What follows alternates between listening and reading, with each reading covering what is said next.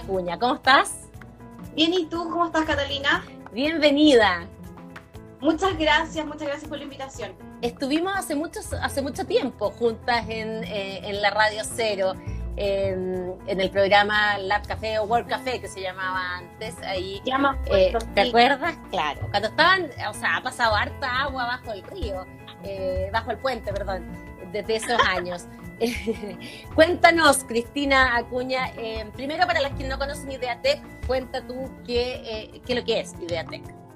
Bueno, Ideatec es una empresa que nació hace aproximadamente seis años atrás eh, con el objetivo de reciclar, de hacer reciclaje en general, eh, pero reciclaje de materiales que fueran difíciles de tratar, en el fondo no cosas que ya se estuvieran trabajando.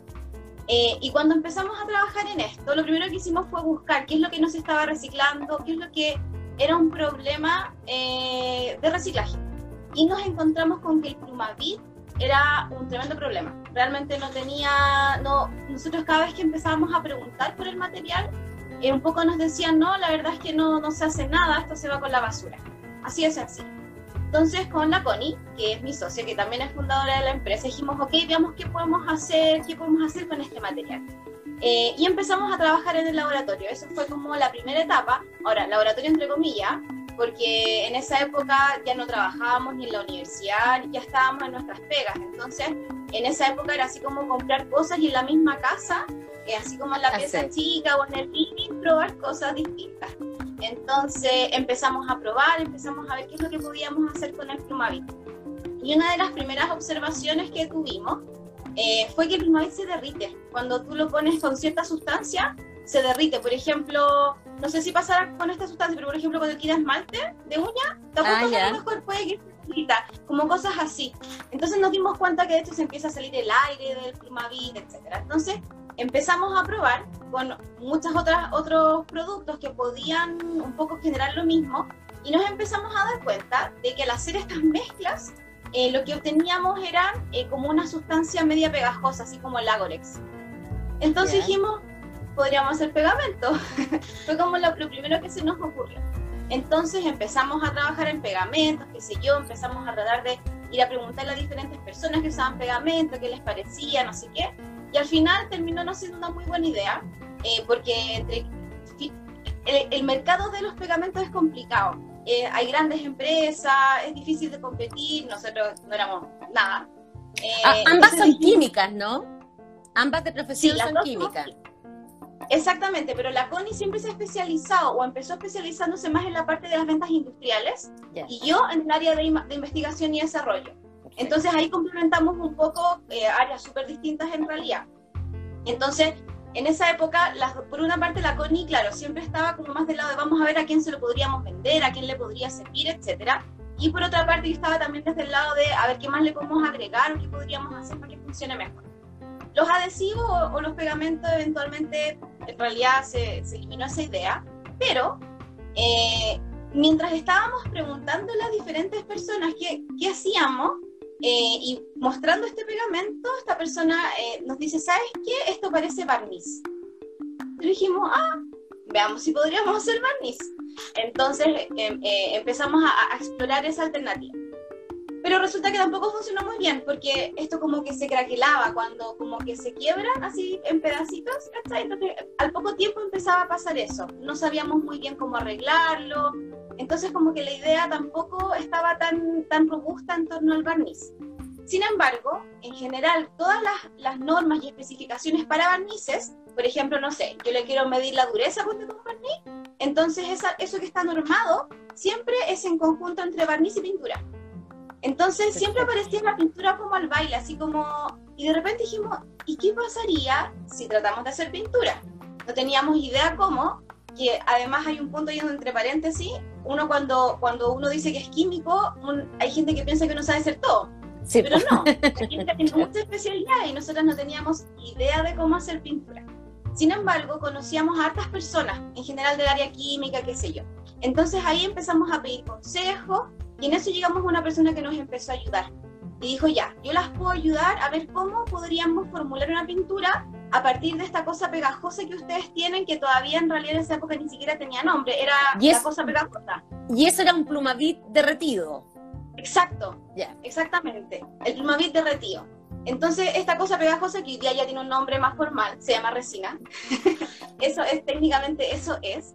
Eh, pero con eso eh, empezamos a ver si podíamos hacer pintura. Y esto eh, fue el año 2015 más o menos, y en ese momento nos adjudicamos unos fondos de Corfo de Startup Chile. Y con eso empezamos ya a trabajar un poco más intensamente porque podíamos dedicarle más tiempo, porque teníamos un poco más de plata también para comprar más cosas, porque claro, uno de repente dice que quizás la pintura hay que agitarla nomás, pero no, tiene un poco más de, un poco más de, gracia la cuestión ahí entre medio metida, entonces finalmente compramos un poco más de máquina, todo esto escala el laboratorio, sí, chiquitito. De hecho, nuestro primer laboratorio literalmente medía 3x2. o sea, era así súper chico. Sí. De hecho, cabía la Connie o cabía yo. No, no había opción de, de mucho más. Entonces, ¿Y, y el plumavit apiñado afuera? Mira, al principio lo teníamos adentro y eventualmente tuvimos que empezar a sacar un poco porque efectivamente uno se va dando cuenta de que no cabe. El plumavit además es súper voluminoso, entonces es, difícil, no pesa nada, eh, entonces tenerlo ahí era complicado. Eventualmente ya pasamos esa etapa, logramos tener pintura, una pintura que nos hacía súper feliz, eh, hasta que nos dimos cuenta que era súper cara. Fue como que esta cuestión no va a funcionar con este precio, así que tenemos que hacer algo por ese lado. Así que empezamos a, seguimos investigando y nos adjudicamos algunos otros fondos de Corfo y nos permitieron un poco ir de a poco avanzando más, ir escalando también esta idea, hasta que llegamos a una formulación que ya sí se podía vender. Y eso fue más o menos a mediados del 2017. Eh, había, con estos fondos lo que hicimos fue, por una parte, como optimizar en la parte de laboratorio, pero al mismo tiempo un poco como invertíamos un poco de plata para ir creciendo, porque no, yo no, no puedo vender lo que hago en el laboratorio, es muy poquito. Tenía que ser algo más grande. Entonces empezamos a buscar la forma hasta que nos compramos nuestra primera máquina, que todavía existe, eh, y empezamos a fabricar un poco más. ¿Y, cómo se fabrica? ¿Cómo, ¿Cómo es la fabricación de esa pintura? ¿Tú le, le echas plumavit y, y, otros químicos? ¿Cómo, cómo, cómo llega esa pintura? Lo vamos a dividir en etapas.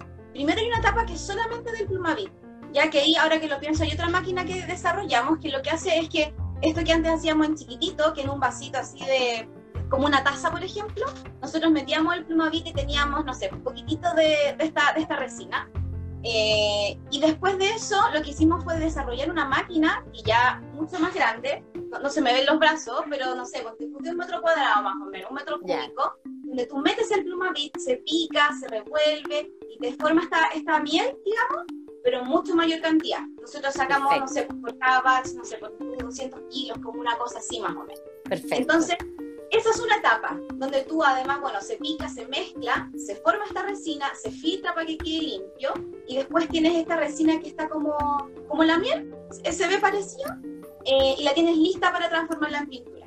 Entonces, después vamos a una segunda etapa donde nosotros tenemos esta miel, la, la incorporamos dentro de un contenedor donde se agita y empezamos a agregarle otras cosas. Y esas otras cosas básicamente son, por ejemplo, todos los pigmentos eh, o todo, por ejemplo, los sólidos que tú tienes que tener para que la pintura sea consistente, para que no te salpique, todas las cosas necesarias para eso. Entonces, se agita bien rápido y al final tienes tu pintura que la dosificas en tinetas o en galones, dependiendo de lo que tú quieras.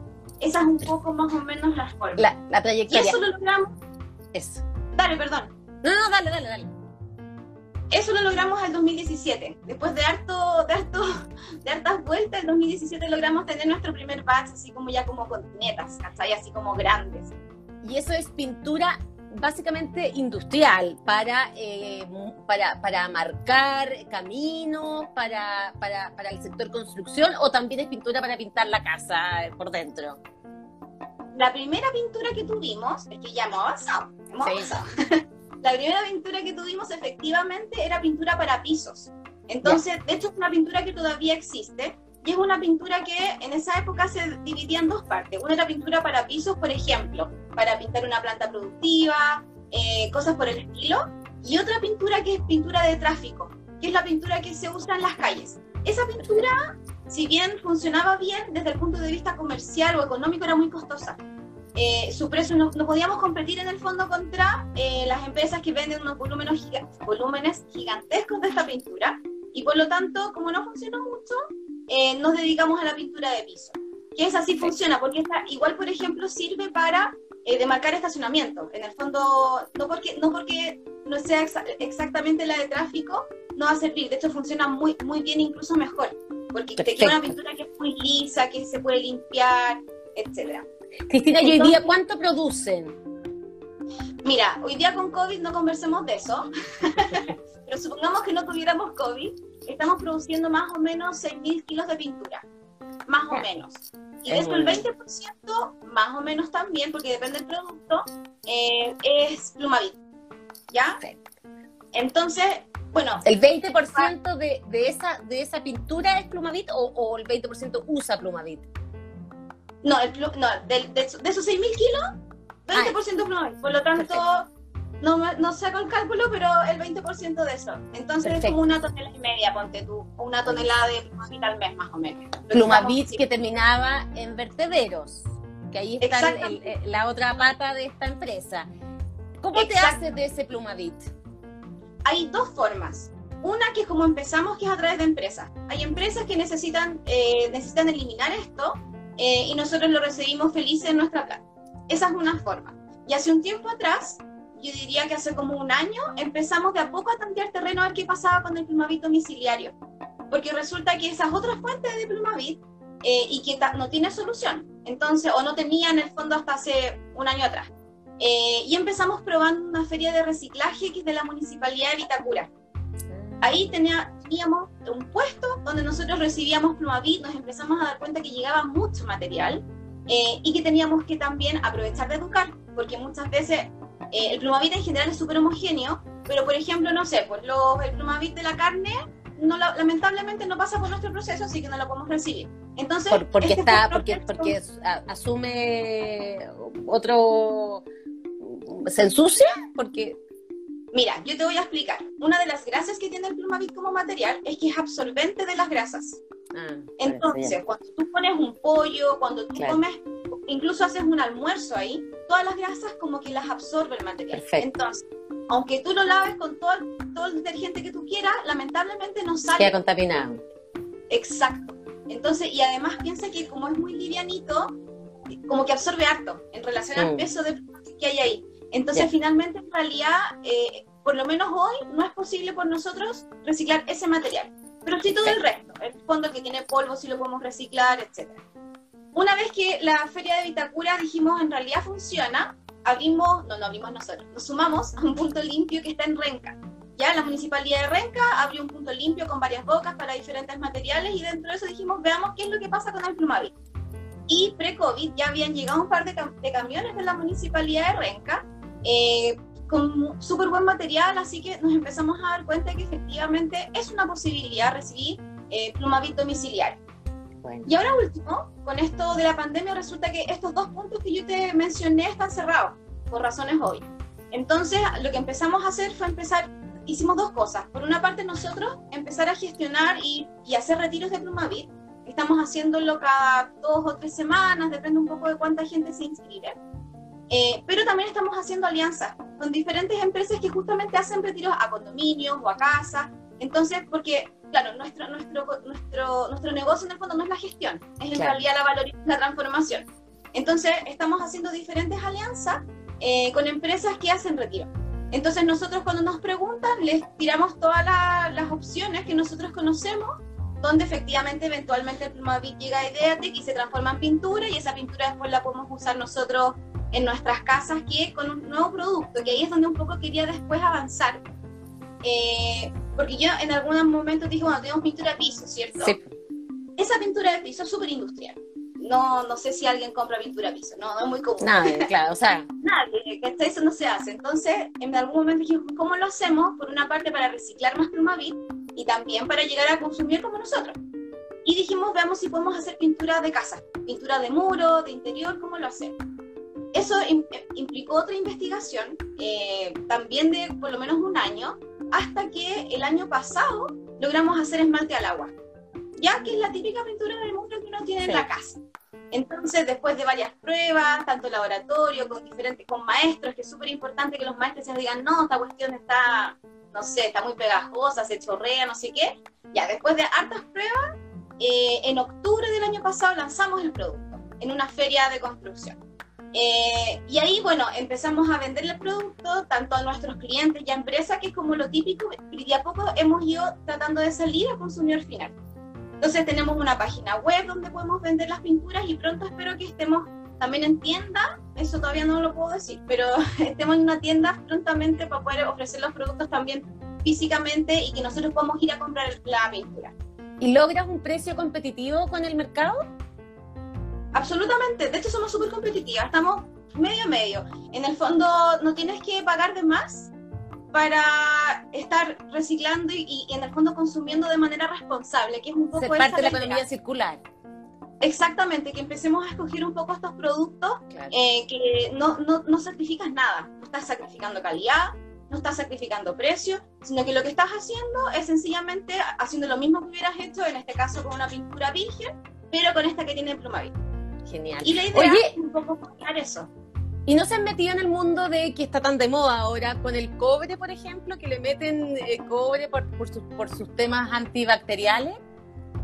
Mira, lo hemos pensado debo decir. Eh, pero hemos estado averiguando y resulta que hay otros componentes que pueden permitir eh, que sea eh, biocida, se llama cuando mata como los bichos, eh, y que tienen más estudios, que en el fondo están ah. aprobados por el FDA. Entonces, hay, hay el cobre, la gracia que tiene es que es cobre, nosotros nos identificamos mucho con el cobre, pero también hay un tema un poco como de qué es lo que le estoy agregando a la pintura.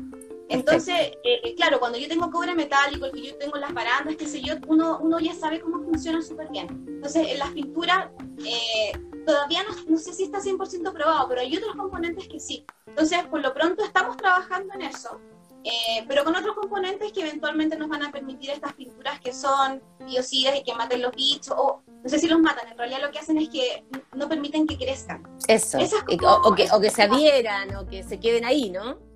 Exacto, y que tú además lo puedas limpiar, le puedas, no sé, quizás echar un pañito con agua y detergente, y en el fondo eso se, se muera y no tengas ningún problema.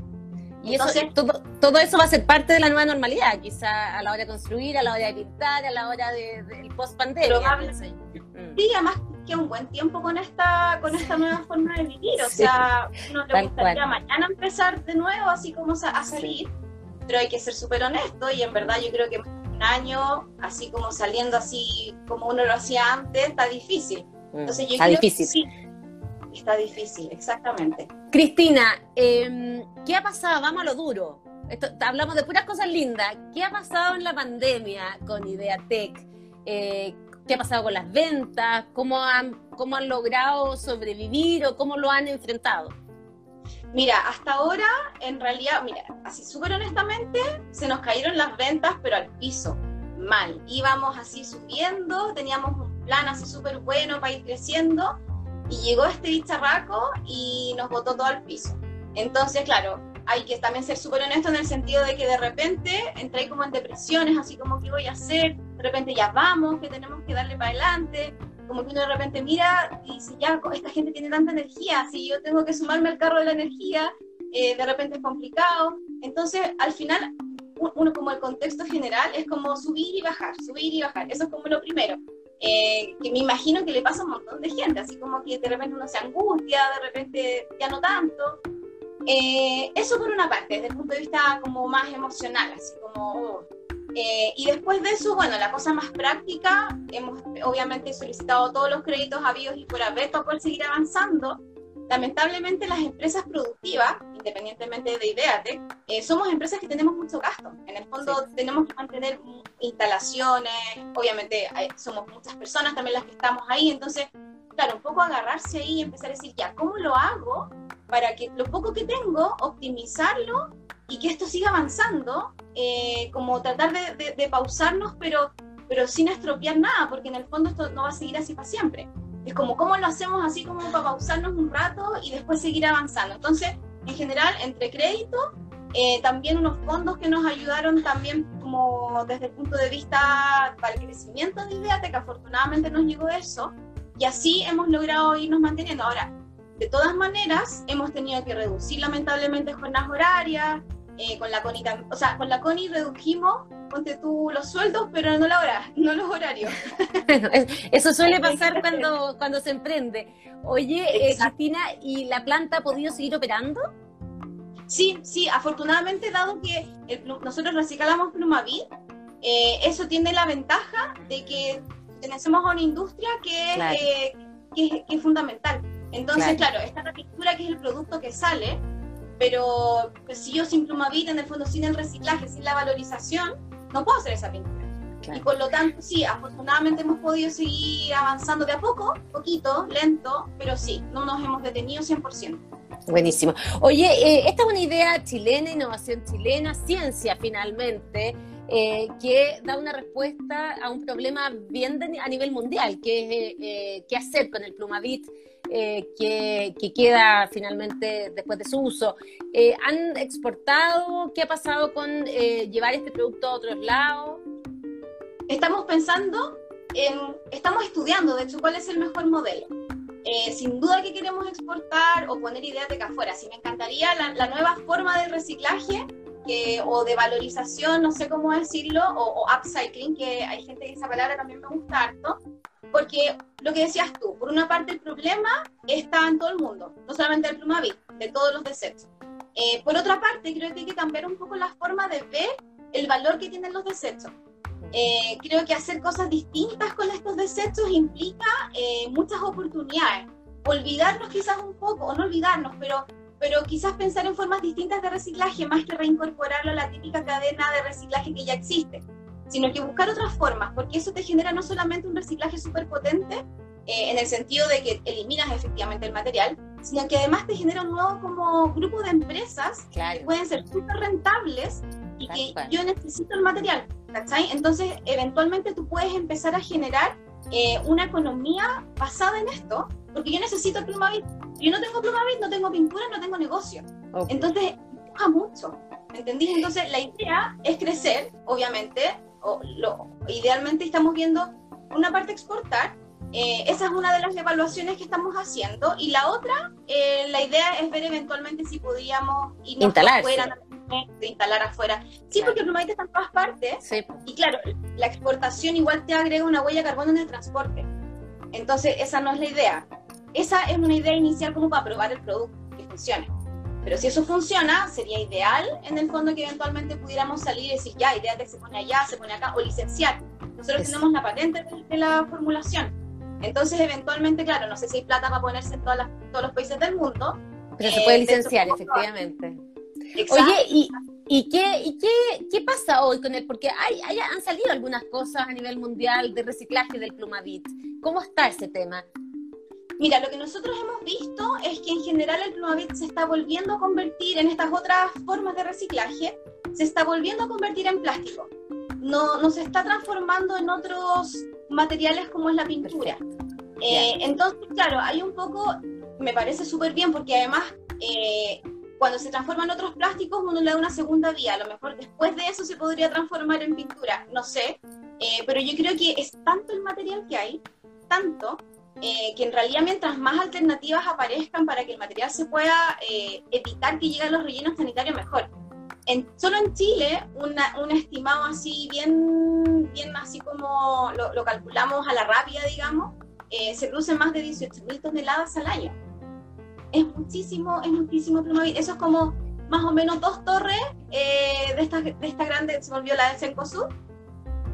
Ya, son como dos torres de esas en volumen al año. Ah, muchísimo. Y, y, de eso se recicla nada, o sea, lo que logras hacer tú que es una una ventana del Costanera. Exactamente. Hay otras empresas que están exportando también para reciclarlo en otros países. Eh, sabemos que hay, hay algunas toneladas involucradas, eh, pero claro, eh, de todas maneras no es suficiente todavía como para llegar a estas 18.000 toneladas que estamos desechando todos los años. Oye, ¿y qué ha pasado con ustedes como empresa? Hoy día están, bueno, COVID eh, haciendo el paréntesis del COVID de nuevo, eh, estaban súper bien expectadas, creciendo, estaban, em, ya habían salido del Valle de la Muerte hace un buen rato, habían levantado capital también. Privado no. Hasta ahora siempre nos hemos enfocado en, los, tratar de avanzar lo más posible con Ideate, cosa de que se valorice eh, y eventualmente nosotras eh, tener un poco más la posibilidad de levantar más fondos por una menos cantidad, un poco la empresa, porque al final eso es un poco lo que se hace, ¿cierto? Entonces, mientras más se valoriza Ideatec, mejor podemos negociar un poco eso. Eh, entonces, hasta ahora nos hemos preguntado varias veces, así como, ¿cuándo, ¿cuándo será el momento de levantar fondos? ¿Qué sé yo? Todavía no lo hemos hecho, pero yo, yo creo que quizás en un año más puede ser un buen momento, pensando en que igual hay que salir de esta crisis, como que hay cosas que se estancaron eh, o se pausaron, digamos, y dentro de eso está esto de, claro, levantar fondos, quizás prepararnos puede ser, pero yo creo que más para el próximo año. ¿Cómo es la competencia, y para, ir cerrando, eh, en este mundo de las pinturas? ¿Qué tan competitivo es? Eh, ¿cómo, es ese mercado? Es súper rudo. Me imagino. y de hombres, seguro. O sea, hay empresas de partida muy grandes eh, que obviamente hacen la competencia. En ese sentido, claro, nuestro valor agregado es lo que nos diferencia totalmente ahí de la competencia, de la competencia. Eh, la economía circular y el uso del plumavit. Pues, por supuesto, exacto.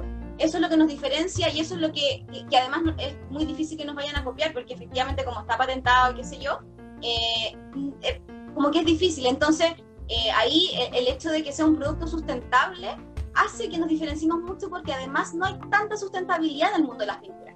No es algo que, que ya exista y que nosotros estamos sumando un producto más. Sino pues, el mundo de la construcción en general está al debe en este tema. Súper harto, súper harto. De hecho, hay varias, varias iniciativas relacionadas con construcción justamente. Mm. La construcción eh, contamina harto. Entonces la idea es justamente tratar de aportar a eso y dentro de eso están las pinturas. Eh, y lo que me preguntabas tú, en el fondo, claro, ¿cómo está la competencia? Bueno, es dura, es súper intensa, eh, hay tremendas empresas, eh, hay otras empresas también que hacen cosas, tratan de hacer cosas más sustentables, pero la gracia es que en ese sentido, claro, nosotros nos diferenciamos harto, porque esto es en realidad es súper distinto a lo que se puede ver. Entonces ahora lo que hay que fomentar es nada, que la gente un poco se atreva a probar el producto, cosa que con el tiempo la gente ya no solamente idea de que lo tome como una marca de sustentabilidad, sino que también de calidad. Claro. En el, todo al mismo tiempo. Y eso ya lo han demostrado en el mundo de la construcción ustedes, con, con, estas pinturas de piso. Ahí ya se ganaron un buen nicho ya, ¿no? Sí, de hecho estamos trabajando con hartas empresas que, además que bueno, también hay un, un, servicio también por detrás. Cuando es, cuando es una pintura más técnica también hay harto de, de acompañamiento con el cliente, no todo el mundo es experto en pintura de piso, entonces obviamente hay que estar ahí súper atento. Y en lo que es pintura muro también, con el tiempo nos hemos ido también metiendo eh, que los maestros les guste la pintura, por otra parte también que a los que finalmente también compran les guste esto de la sustentabilidad y que funcione bien. Entonces todo eso eh, sí nos hemos ido ganando un espacio. De hecho ya tenemos más de 400.000 metros cuadrados pintados. No es ah, menor. Mira, buen dato. Piensa que esto que nosotros cuando nosotros hemos reciclado más o menos 20 toneladas de plumavit en total. Eh, y esas 20 toneladas, no, no, es que yo tenga 20 toneladas en el patio de atrás de la sí, claro. son 20 toneladas de pinturas aplicadas. Yo no, no contabilizo lo que recibo, yo contabilizo lo, la, el plumavit a partir de lo que vendo. Claro. Entonces, efectivamente, eso es, es plumavit que ya está, ya terminó su ciclo del reciclaje a través de los clientes que pintan y que escogen pintar con IDR. ¿Y cuánto, cuántos metros cuadrados dijiste que estaban pintados? 400 mil. 400 mil, mira, interesante. Eh, buenísimo, Cristina. Se nos está acabando el tiempo, nos va a cortar Instagram, de hecho, porque nos da solo una hora, eh, pero seguiríamos conversando todo el rato. Está muy interesante lo que están haciendo. La verdad es que ojalá pudiesen instalarse así vía franquicia, licencia en otras partes del mundo eh, con esta innovación 100% chilena y de mujeres, además. en, en un mundo tan rudo como el de la construcción y tan masculino, además. Exactamente. Sí, de todas maneras.